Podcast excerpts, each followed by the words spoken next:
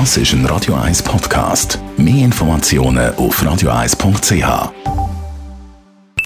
Die Morgenkolumne auf Radio 1 präsentiert vom Grand Casino Baden. Grand Casino Baden. Baden. Morgen, Herr Leiter Gerber. Guten Morgen miteinander. Ich weiß nicht, wie es Ihnen geht, aber ich ärgere mich alle fast zu Tod, wenn ich wieder höre und lese, was der Jeff Bezos, der Begründer äh, von Amazon oder der Elon Musk wieder für Wahnsinnsprojekte anreißen, wo man muss sagen, da kann man nur noch den Kopf schütteln. Offenbar haben die einfach viel zu viele Milliarden, um noch etwas Vernünftiges zu machen.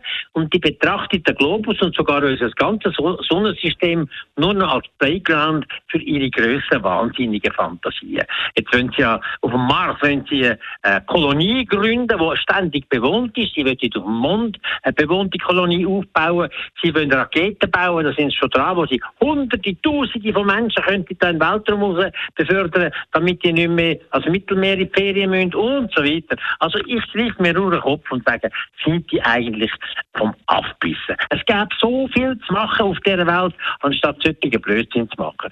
Ich möchte Sie daran erinnern, wir haben auf der Welt derart viele Wüsten, ein Vielfaches von ganz Europa und die, die, die, die Verwüstigung oder das Bilden von diesen Wüsten schreitet sehr, sehr rasch voran frisst einen Haufen Land weg, äh, wo man braucht, um Menschen zu ernähren und so weiter. Und da passiert eigentlich nichts. Und da haben die Chinesen, sie haben nicht unbedingt immer nur gute Sachen gezeigt, aber da haben sie ein wahnsinniges Projekt unterwegs, das seit bald 40 Jahren läuft, wo sie die Wüste nördlich von Peking äh, aufforsten grün machen und wieder besiedlungsfähig machen. Und das Modell könnte man auch an anderen Orten machen. Denken Sie nur zum Beispiel an Sahara. Eine riesig große Wüste, 9 Millionen Quadratkilometer, doppelt so groß wie die ganze EU, wo eigentlich nicht viel passiert. Es sind ein paar, äh, ein paar Leute, die dort noch wohnen können, die ganz zähe sicher sind und auch ein touristische Attraktivitäten haben. Aber die ganze Fläche kann man sonst für nichts brauchen und sie hat vor allem enorme klimatische Auswirkungen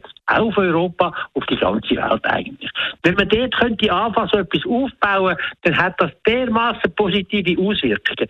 Die Chinesen haben schon viel gezeigt, wie man es machen kann und die Europäer müssen eigentlich schambar froh sein, wenn da in der afrikanischen afrikanischen Wüste etwas passieren. Weil dort werden in den nächsten 20, 30 Jahren 1 bis 2 Milliarden neue Menschen kommen. Die haben keine wirtschaftliche Zukunft, keine Perspektive. Und mit einem solchen Projekt, wo die die Perspektive überkommen, wo das Klima tatsächlich auch enorm kann verbessert werden, könnte man sehr, sehr viele Probleme miteinander lösen. Europa soll da eine Initiative ergreifen. Die Afrikaner müssen es selber machen, aber das wäre eine Perspektive und ein Projekt, das endlich mal etwas Positives bringen. Die Morgenkolumne auf Radio 1.